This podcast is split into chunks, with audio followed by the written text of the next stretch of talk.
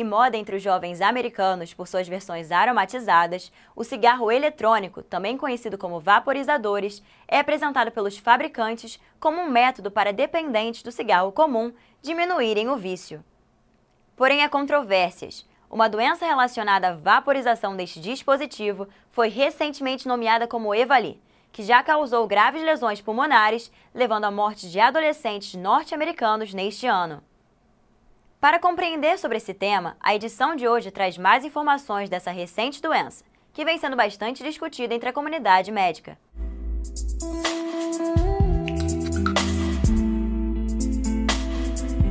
O principal fenômeno de adoecimento das pessoas que usam eh, nos Estados Unidos o dispositivo eletrônico, o principal fenômeno foram as doenças pulmonares e foram de uma tal intensidade e acometeram tantas pessoas que de repente a ciência inventou um nome, um, um nome de uma doença que não existia, que é, é, um acróstico que vem do inglês, é uma, uma abreviatura, e essa doença tem o nome de EVALI.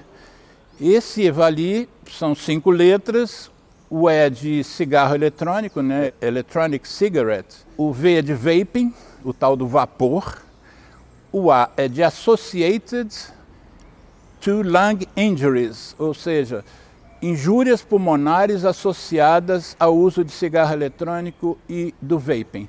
São formas de adoecimento pulmonar que não existiam nessa escala antes da disseminação nos Estados Unidos do uso dos dispositivos eletrônicos.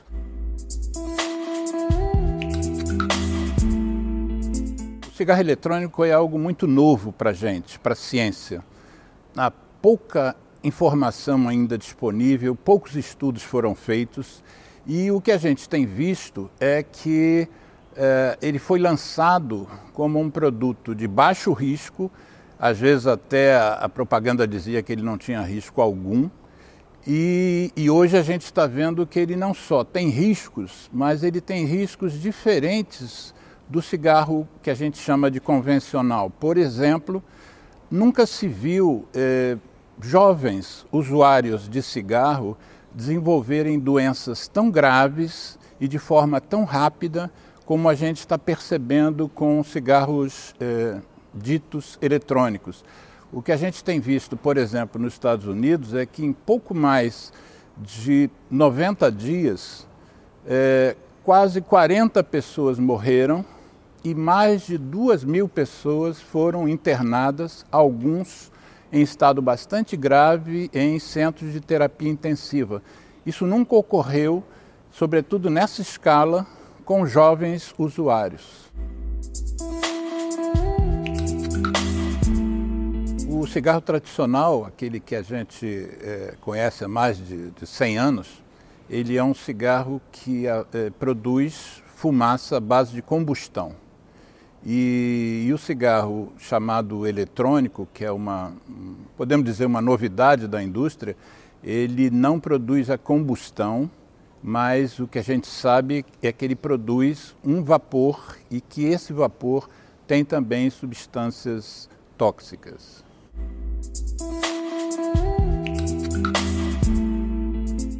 Os cigarros eletrônicos, como eles são, é, é, é um, a indústria gosta de chamar de vapor, né? Eu insisto que a gente chama de fumaça, porque vapor faz a gente pensar em vapor d'água, né? E uma coisa inofensiva. E na verdade a gente sabe que existem inclusive metais pesados que são fazem parte desse, dessa fumaça.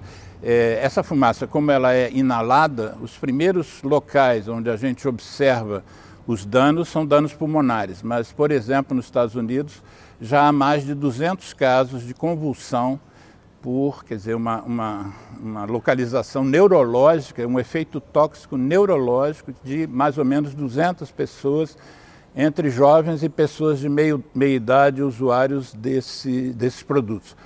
Ainda há muito a se descobrir, muito a saber sobre os efeitos, não só a curto, como a médio prazo e a longo prazo do uso desses produtos. É muito cedo ainda para a gente apontar até onde, qual é a extensão dos danos.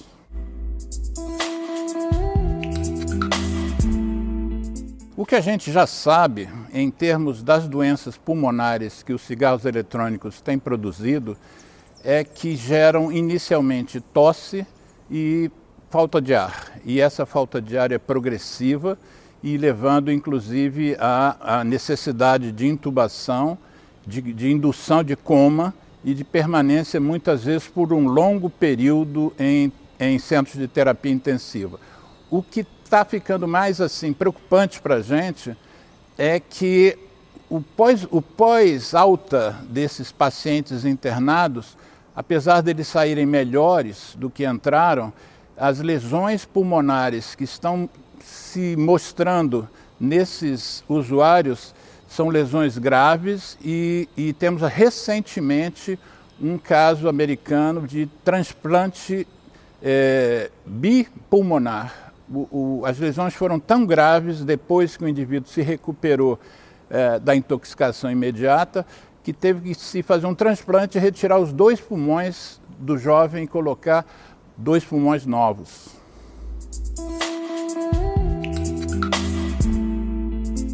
Que se sabe é que para a gente enfrentar o tabagismo, que é uma pandemia impressionante, que produz mais de 70 doenças diferentes, 19 tipos de cânceres diferentes, que mata no mundo hoje 8 milhões de pessoas por ano.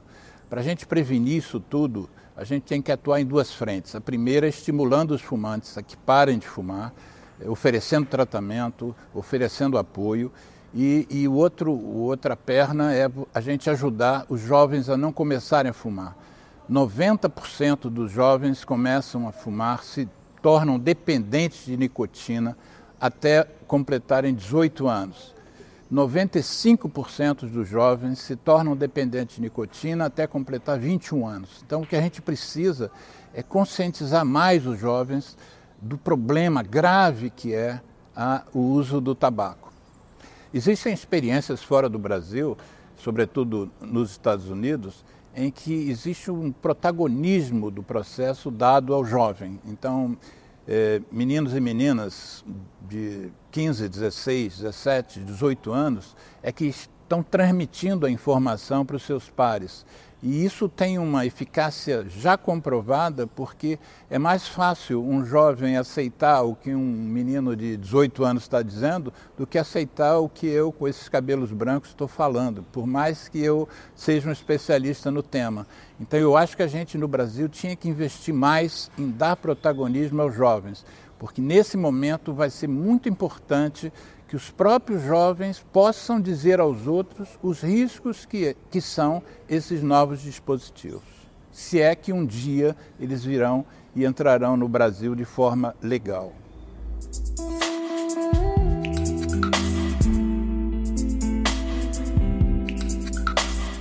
É, o tratamento da, da, dessa doença pulmonar é um tratamento que não é específico para EVALI. É uma vez que você é, sofra essa queimadura depois da intoxicação pelo, pela fumaça, você vai ter que submeter a medidas gerais de tratamento de eventos desse tipo. Mesma coisa que acontece com um bombeiro que aspirou e que queimou seus brônquios. Então, você vai ter que usar anti-inflamatórios, antibióticos, vai ter que botar a pessoa sobre oxigênio é, puro, porque senão ela não, ela não tem como, não tem troca gasosa suficiente para mantê-la viva, sob respirador artificial, e isso é, um, é uma medida geral, não é uma medida específica para quem se intoxicou com cigarro eletrônico.